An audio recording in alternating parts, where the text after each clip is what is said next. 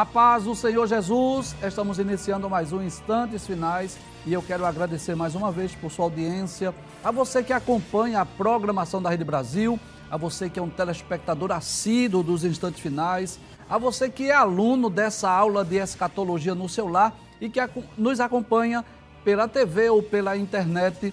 Que Deus te abençoe. Que as bênçãos de Deus continuem sendo derramadas sobre a sua vida e sobre toda a sua família. Eu gostaria de lembrar aos nossos queridos telespectadores que você pode rever os programas sobre os eventos escatológicos ou sobre o livro do Apocalipse e esses programas sobre o livro de Daniel, que já estão sendo postados lá no YouTube, no canal Rede Brasil Oficial. Se você conhece alguém que não pode acompanhar o programa pela TV por causa do horário, por gentileza, informe que os programas Instantes Finais estão sendo disponibilizados lá no YouTube e o canal é Rede Brasil Oficial. E eu quero lembrar mais uma vez né, que se você deseja enviar a sua mensagem para nós, ou a sua pergunta, a sua crítica, a sua sugestão ou opinião, anote aí o número do WhatsApp, é o 994661010.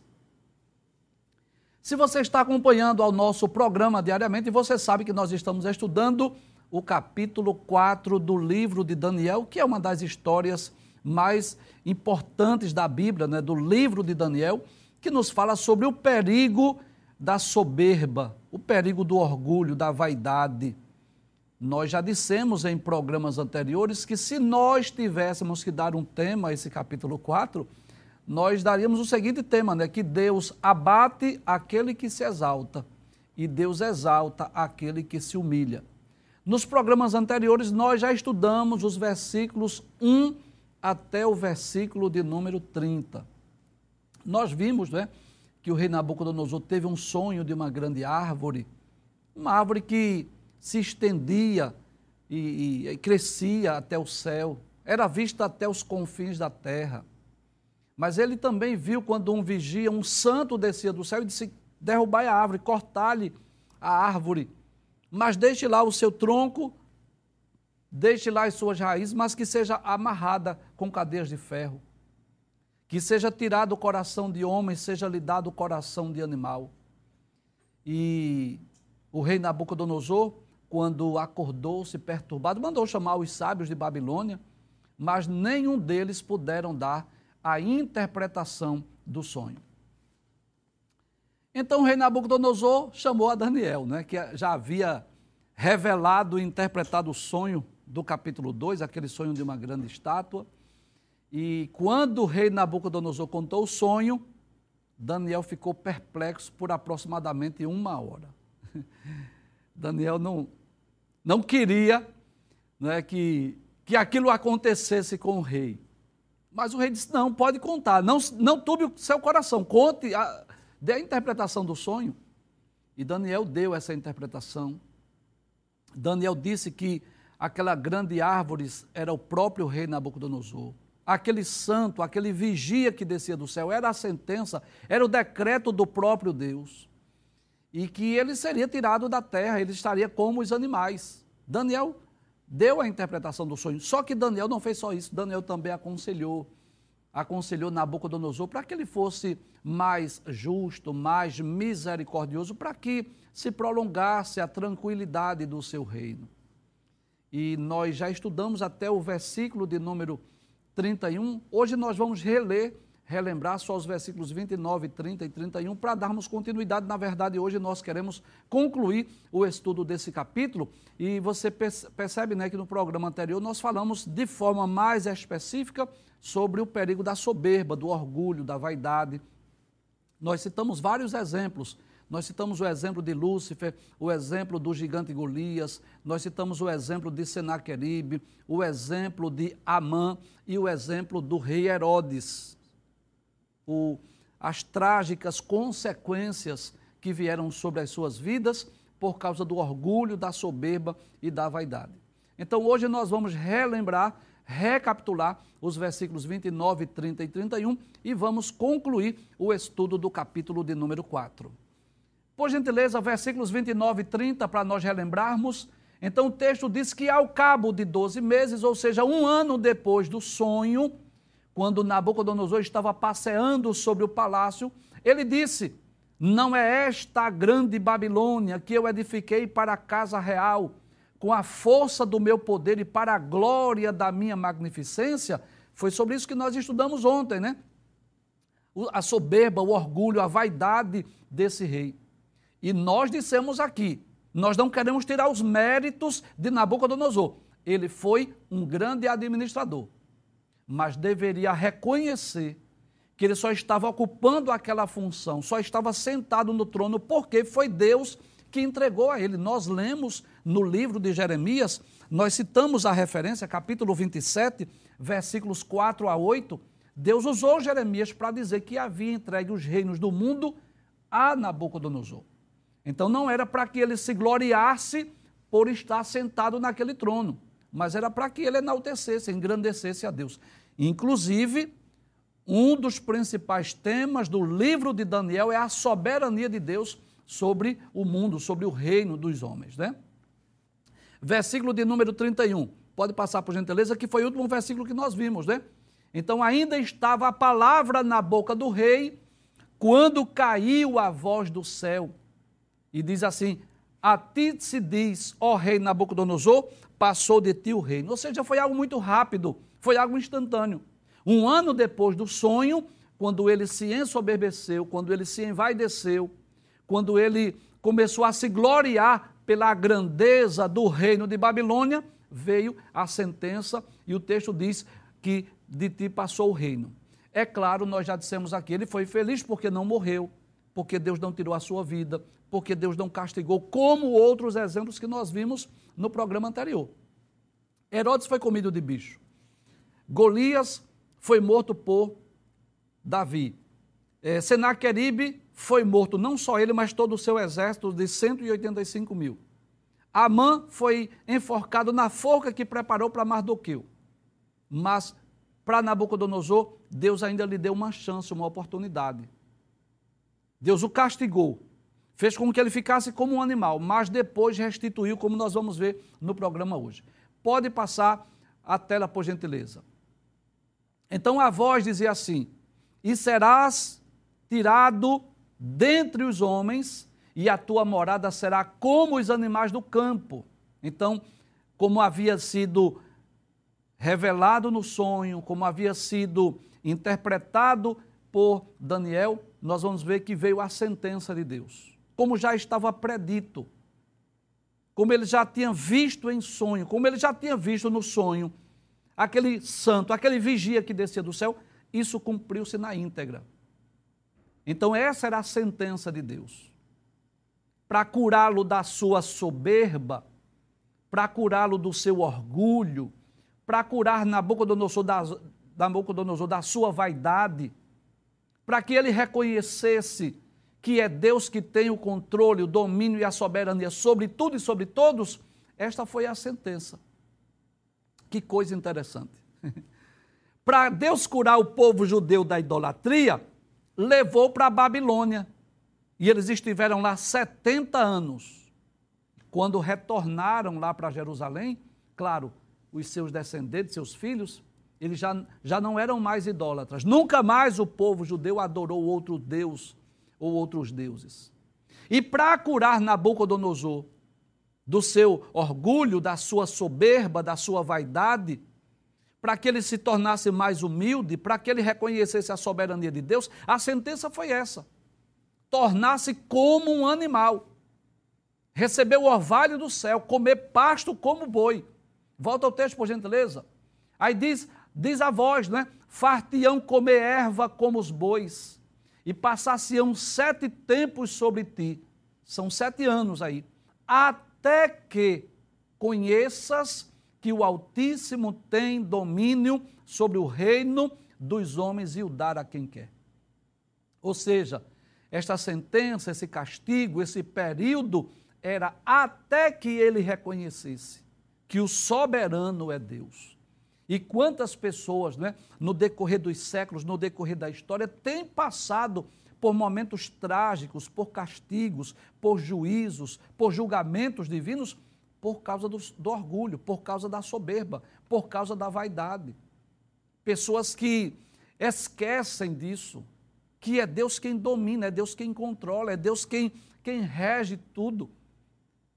Passe o texto, versículo de número 33. O que é que diz o texto?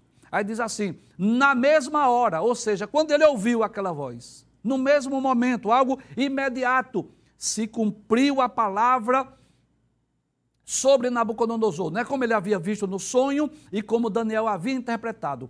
E foi tirado dentre os homens. Está aí essa imagem, claro, é uma imagem meramente, meramente ilustrativa, mas mostra a situação deplorável.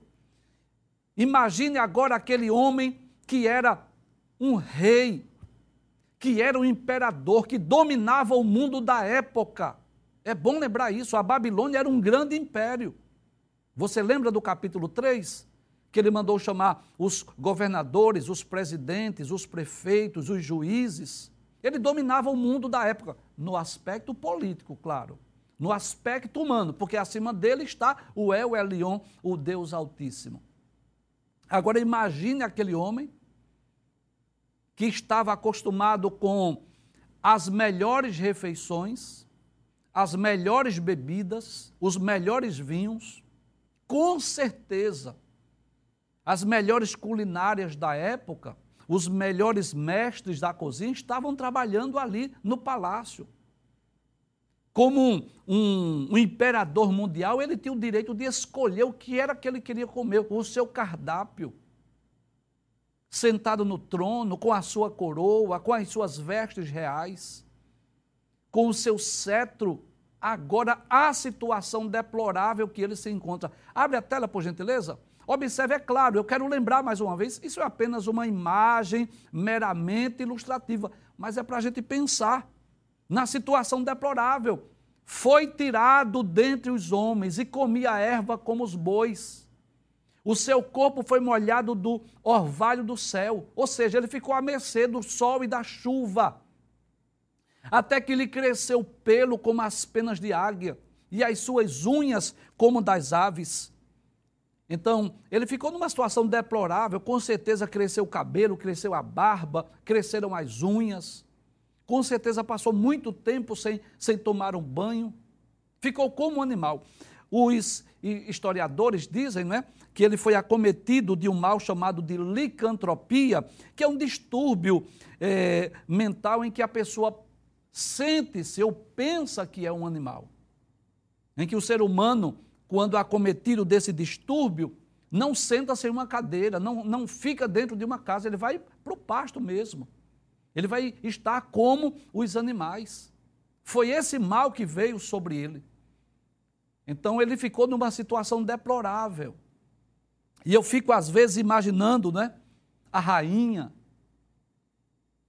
eu fico imaginando os filhos. Já imaginou para uma mulher, para uma esposa, que estava acostumada a ver o seu esposo no trono com a sua coroa, com o seu cetro,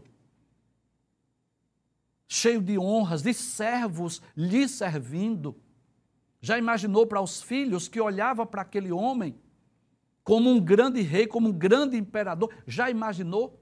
Ver agora seu, seu pai, ver agora o seu esposo no campo com os animais, comendo pasto. Com certeza, ao falar com ele, ele não tinha entendimento, ele já não conversava, ele já não dialogava. Que situação deplorável.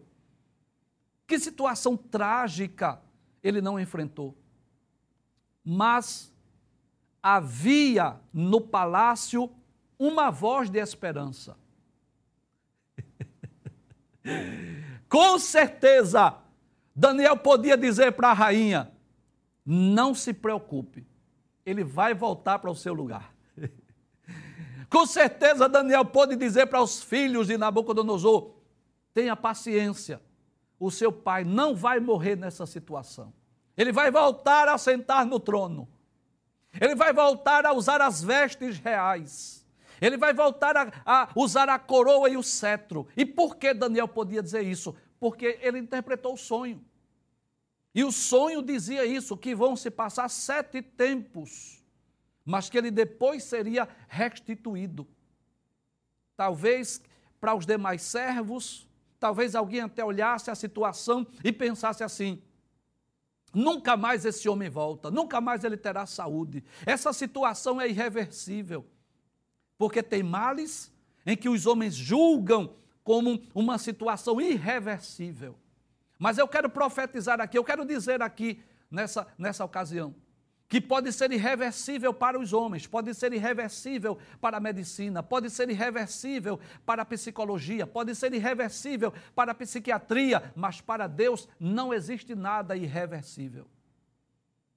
Então, havia um tempo, era necessário ele passar por aquilo. Tem, tem momentos, tem ocasiões que é necessário passar pela dor, pelo sofrimento, pela tristeza, pela angústia, pelas adversidades da vida para que possamos ter mais experiência com Deus, para que possamos ser curados de algum mal que nos sobrevém. Como era no caso de, de Nabucodonosor, o orgulho, a soberba e a vaidade. Volta o texto mais uma vez, por gentileza. Diz assim: Na mesma hora se cumpriu a palavra sobre Nabucodonosor e foi tirado dentre os homens. E comia erva como os bois, e o seu corpo foi molhado do orvalho do céu, até que lhe cresceu pelo, como as penas de águia, da águia, e as suas unhas como as das aves. Pode passar o texto, versículo de número 34. Diz assim: Mas ao fim daqueles dias, ou seja, sete anos depois, depois de sete tempos, veja o que diz, é, capítulo 4, versículo 16. Diz assim: Seja mudado o seu coração para que não seja mais coração de homem e seja-lhe dado coração de animal, e passem sobre ele sete tempos. Então eu posso dizer que ao fim daqueles sete tempos, ao fim daqueles sete anos, daquele período que havia sido determinado, estabelecido por Deus, o que foi que aconteceu? Volta ao texto, por gentileza. Aí ele diz: Levantei os meus olhos ao céu. Né? E aí nós percebemos agora este rei olhando para o alto, olhando para o céu, como diz o Salmo de número 121. Pode trazer a tela. Elevo os meus olhos para os montes. De onde me virá o socorro? E o salmista responde: O meu socorro vem do Senhor que fez o céu e a terra. É como se, depois daquele período, de forma instantânea, sobrenatural, miraculosa, aquela situação deplorável que parecia irreversível, de repente, ele olhou para o alto, ele olhou para cima. E quando ele olha para o alto, quando ele olha para o céu, o seu entendimento volta. Abra o texto, por gentileza, versículo 34. Aí diz assim: Levantei os meus olhos ao céu e tornou-me a vir o entendimento. É como se ele dissesse assim: que é que eu estou fazendo aqui? Eu não sou animal. Eu não sou boi para estar comendo pasto. O que é que eu estou fazendo aqui? E olhar para o seu corpo, né? Aquela situação deplorável. Mas que coisa interessante. Quando ele olha para o alto, quando ele olha para o céu, que volta o seu entendimento, humanamente falando, humanamente falando, qual deveria ser a primeira atitude dele? Querer tomar um banho, cortar as unhas, fazer a barba, cortar os cabelos? Com certeza. Mas qual foi a primeira atitude? Abra o texto, por gentileza. Aí diz assim: tornou-me a vir o entendimento, e eu bendisse o Altíssimo, e louvei, e glorifiquei ao que vive para sempre cujo domínio é um domínio sempre eterno e cujo reino é de geração em geração. Então, a primeira atitude daquele homem, antes mesmo de tirar a barba, antes mesmo de cortar as unhas ou de tomar um banho, antes mesmo de pedir a coroa, o cetro ou as vestes reais, ele adorou a Deus, ele bendisse, ele glorificou. Já não era mais aquele rei soberbo, aquele rei orgulhoso. Já não era mais aquele homem que estava olhando para a Babilônia e se envaidecendo pelas conquistas ou pelas suas construções. E é interessante essas palavras. Eu já disse aqui, torno a dizer. É muito possível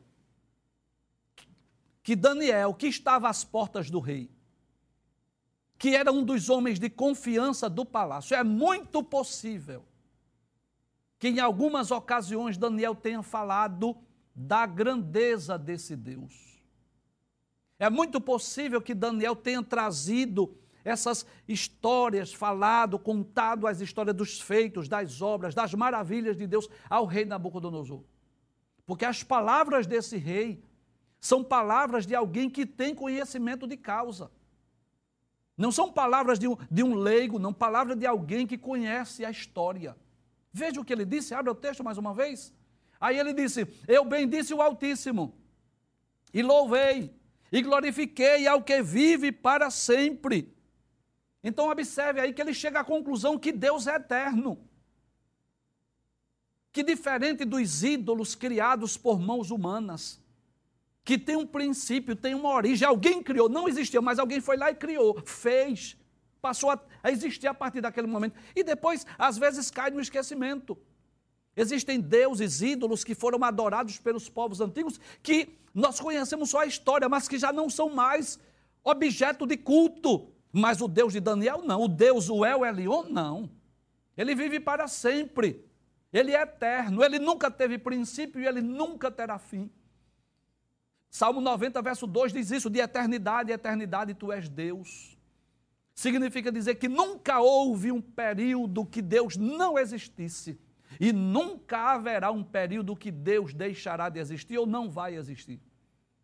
Então, Deus é eterno. Abre o texto mais uma vez. Ele disse: Eu louvei e glorifiquei não Abel, que era a principal divindade de Babilônia, mas ao que vive para sempre. Aí ele diz: cujo domínio é um domínio sempre eterno. E o que é um domínio sempre eterno? É um domínio que não tem fim. Deus não é apenas eterno, mas ele também é soberano. Ele controla, ele domina, ele rege, ele administra todas as coisas. Deus não é um mero espectador, como diz o deísmo, como diz o deísta, que criou todas as coisas, entregou as leis naturais e ficou lá olhando do trono, só observando o que está ocorrendo no mundo. Não, não, não, não é isso que a Bíblia diz. Deus é aquele que intervém na história dos homens. Deus é aquele que age em favor da humanidade. Tudo que nós temos vem de Deus, provém de Deus. Toda boa dádiva e todo dom perfeito vem do alto, descendo do Pai das luzes, em que não há mudança nem sombra de variação. E esse texto, né, essa expressão desse domínio sempre eterno, já foi dita em outras ocasiões. Por exemplo, no capítulo 2, versículo 44, quando Daniel interpreta o sonho, aí Daniel diz assim, do capítulo 2, quando Daniel interpreta o sonho do capítulo 2, é, o sonho daquela grande estátua, aí Daniel diz: Mas nos dias desses reis, esses reis representando ali aquele pés de ferro misturado com barro, Daniel estava dando essa interpretação. No dia, nos dias desses reis, representado ali pelos dez dedos da estátua, aí ele diz: O Deus do céu levantará um reino que não será jamais destruído, e esse reino não passará a outro povo, esmiuçará e consumirá todos esses reinos e será estabelecido para sempre. É por isso que o texto diz que o, o reino de Deus ele é sempre eterno. É interessante que no capítulo 6, versículo 26, é uma expressão do rei Dario, que nós vamos estudar esse texto posteriormente, na ocasião em que Daniel é lançado na cova dos leões e Deus não permite que ele seja morto. No capítulo 6, versículo 26, Dario diz assim: Da minha parte é feito um decreto, pelo qual em todo o domínio do meu reino os homens tremam e temam perante o Deus de Daniel, porque ele é o Deus vivo e para sempre permanente. E o seu reino não se pode destruir e o seu domínio é até o fim. Ainda no capítulo 7, versículos 14 e 27, que são textos que nós vamos estudar, que é aquela ocasião da, dos sonhos de Daniel, daqueles quatro animais simbólicos. Daniel 7, versículo 14 diz: e foi-lhe dado o domínio e a honra e o reino para que todos os povos, nações e línguas o servissem. O seu domínio é um domínio eterno, que não passará, e o seu reino, o único que não será jamais destruído. No versículo 27 diz assim: E o reino, e o domínio, e a majestade dos reinos debaixo de todo o céu serão dados ao povo do Altíssimo. E o seu reino será um reino eterno, e todos os domínios o servirão e lhe obedecerão. Então, quando Nabucodonosor diz essas palavras, volta o texto, versículo, mais uma, versículo 34, mais uma vez. Quando ele disse: Eu louvei, glorifiquei ao que vive para sempre, reconhecendo que Deus é eterno, cujo domínio é um domínio sempre eterno, reconhecendo a soberania de Deus, e cujo reino é de geração em geração, ou seja, geração vai, geração vem, mas ele continua dominando com certeza. Nabucodonosor tinha conhecimento de causa. É possível que ele tenha ouvido muitas vezes Daniel falar das grandezas, do poder, das obras, dos feitos, das maravilhas, do domínio desse Deus grande. Pode passar o texto, versículo 35. Aí diz assim: e tem mais uma coisa. Esse Deus não é só soberano, não. Ele diz, são palavras do rei Nabucodonosor. É bom lembrar isso. Ele diz: E todos os moradores da terra são reputados em nada. O que significa isso? Eu vou lhe explicar. Se nós reunirmos os aproximadamente 8 bilhões, na realidade são aproximadamente 7,8 bilhões de habitantes na Terra. Se nós reunirmos toda essa multidão de 8 bilhões de pessoas aproximadamente, com a sua inteligência, com a sua sabedoria, com a sua capacidade, com os seus títulos, com os seus currículos, com as suas obras, com os seus feitos, com as suas conquistas, juntar tudo e dizer assim: vamos agora comparar com Deus? Vamos. Vamos juntar os 8 bilhões de, de seres humanos e reunir tudo o que ele tem, tudo que ele construiu, tudo que ele edificou, todas as suas obras, toda a sua sabedoria. Vamos comparar com Deus? Vamos. O que é que eu posso dizer desses quase 8 bilhões? Não é nada. Diante de Deus, nada. Não tem valor algum para ser comparado com Deus. Me entenda, eu não estou dizendo que o ser humano não tem valor. Não, não é isso que eu estou dizendo. Porque você sabe disso que o ser humano foi criado à imagem e semelhança de Deus, que Deus ama a humanidade. Eu não estou dizendo, eu estou dizendo nesse sentido, de comparar com Deus, de querer se igualar a Deus, de querer lutar com Deus. Não, não, não tem nem como comparar. Veja o que diz a palavra de Deus no livro de Isaías. Livro de Isaías, capítulo 40, versículo de número 15.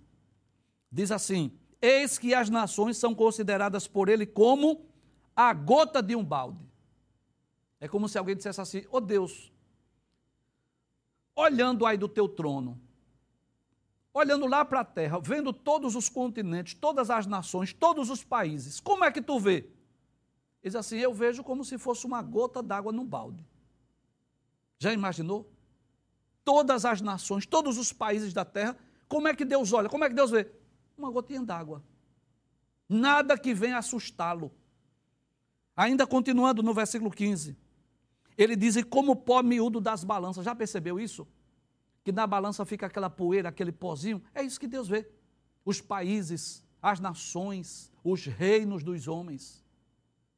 Agora imagine, se todos, todos os países Deus vê como uma gota d'água, imagina só a Babilônia, imagina Nabucodonosor. Nada. Aí diz: Eis que lança por aí as ilhas como uma coisa pequeniníssima. Esse texto fala da grandeza de Deus, da imensidão de Deus. No versículo de número 17 diz assim: Todas as nações são como nada perante ele. Não dá para comparar, não dá para se igualar. Aí ele diz: Ele considera as menos do que nada, e como uma coisa vã. Não dá para comparar com Deus. Volta ao texto mais uma vez. Aí ele diz: Os moradores da terra são como são reputados como nada, em nada. É como se Nabucodonosor dissesse assim: Eu não tenho que me gloriar, não, eu não posso me exaltar, porque os homens, a humanidade inteira são como nada. Aí ele diz: e segundo a sua vontade, porque tudo depende da vontade de Deus, essa é a realidade. É só ele querer. Tudo, absolutamente tudo, depende só da vontade de Deus. Segundo a sua vontade, porque ele faz como ele quer. A Bíblia deixa isso bem claro. Deuteronômio 32 e 39, lá no primeiro livro de Samuel, no Cântico de Ana, capítulo 2, versículo 6 a 8. Ele faz como ele quer. Ele mata, ele dá vida, ele cura, ele fere, ele abate, ele exalta, ele enriquece, ele empobrece. Ele faz o que ele quer. É só ele querer. Não há nada que Deus não possa fazer. Jó 42 e diz isso. Bem sei eu que tudo podes, e nenhum dos teus pensamentos pode ser impedidos. Lucas 1,37 diz: Porque para Deus não há impossível. Não há nada impossível para Deus. Então, basta apenas ele querer. Volta ao texto, abre a tela mais uma vez. Aí ele diz: E segundo a sua vontade, não é? Aí ele diz: ele opera, ou ele age, ou ele atua com o exército do céu e os moradores da terra. Traz a tela, por gentileza. Além dessa grandeza, desse poder, dessa soberania, que basta ele falar e as coisas acontecem. Basta Deus dizer, falar. Não é preciso nem ele agir. Basta ele falar e as coisas acontecem. Mas além disso, além desse poder que ele tem, ele tem ainda ao seu dispor os exércitos do céu e da terra. Ele tem os seus, ao seu dispor miríades de anjos, de arcanjos, querubins e serafins, que estão às suas ordens. Ele tem na terra homens, seres humanos, pessoas, que ele pode agir no mundo através de anjos e através de homens. Ele é o Jeová Sabaote, o Senhor dos exércitos. Abre a tela mais uma vez. Que palavras maravilhosas ditas por um homem depois da sua experiência.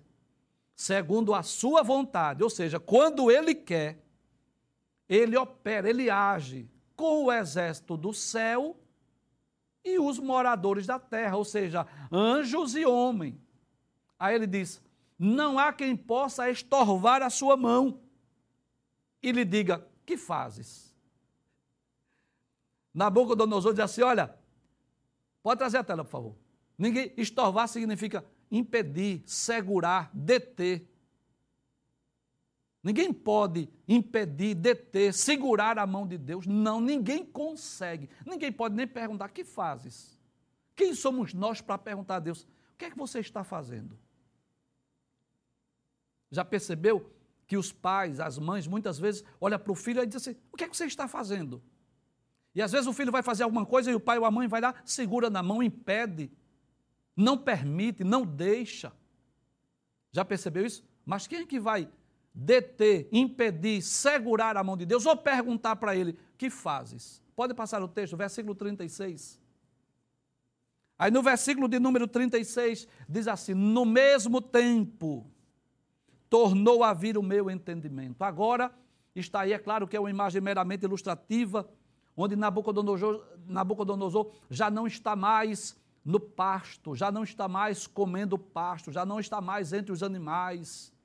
Ele agora já está em sã consciência, sentado na sua mesa, escrevendo, falando da sua experiência. Ele diz: no mesmo tempo tornou a vir o meu entendimento como que diz assim: eu voltei a ser um ser humano.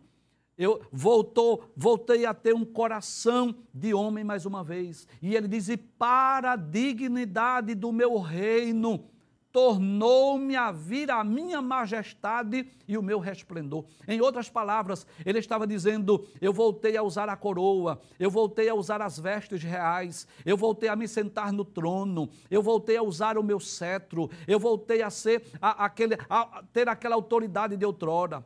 Aí ele diz: E me buscaram os meus capitães e os meus grandes, foram lá buscá-lo. Glória a Deus. É como se a rainha dissesse assim: Olha, ele está falando, ele está enaltecendo, ele está glorificando a Deus. E os grandes agora disseram milagre, vamos buscá-lo, vamos trazê-lo. Glória a Deus. Os grandes foram buscá-lo. Aquela situação deplorável que alguém dizia assim, é irreversível. Deus disse: não chegou o tempo. Porque tem um tempo da prova, tem um tempo do castigo, mas tem um tempo da cura, da libertação. Volta ao texto, por gentileza. Aí ele diz: E me buscaram os meus capitães e os meus grandes, e fui restabelecido no meu reino, e a minha glória me foi aumentada. Que coisa interessante. A glória foi aumentada, era para diminuir. Era para diminuir depois de sete anos. Pode trazer a tela, por favor. Imagine, por exemplo, um administrador de uma grande empresa, por exemplo, que passou sete anos doente, vamos pensar assim?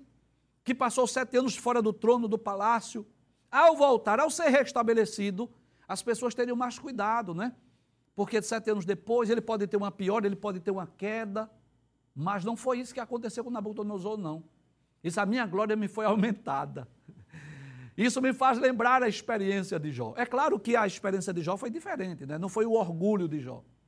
Jó era um homem sincero, reto, temente a Deus, que se desviava do mal e que Deus permitiu ele passar por todo o sofrimento. Mas eu digo, esse restabelecimento nos faz lembrar da história de Jó, que Deus lhe deu a ele tudo em dobro, restituiu a sua saúde. Né? Então, Jó foi abençoado, duplamente abençoado, assim como foi Nabucodonosor. Versículo de número 37, que é o último texto desse capítulo. Aí ele diz: agora, ou seja, depois da experiência, depois da grande tribulação que enfrentei, depois dessa experiência amarga, amarga e dolorosa, aí ele diz: Eu, Nabucodonosor, louvo, exalço, está exalço aí, mas é o mesmo sentido, exalto e glorifico ao Rei dos céus ele reconhece que existe um rei no céu sentado no trono. Ele diz: porque todas as suas obras são verdades, ou seja, as obras de Deus são verdadeiras. Deus não pactua com a mentira, Deus não pactua com o engano. Ele diz: e os seus caminhos, juízo. Como que diz assim? Os caminhos de Deus, os planos de Deus são justos, são perfeitos. E pode humilhar aos que andam na soberba. É como se Nabucodonosor dissesse assim: Eu quero concluir essa minha experiência trazendo uma palavra de advertência. Três atitudes aí eu vejo nesse texto. Três lições eu posso aprender. Abre mais uma vez o texto, por gentileza.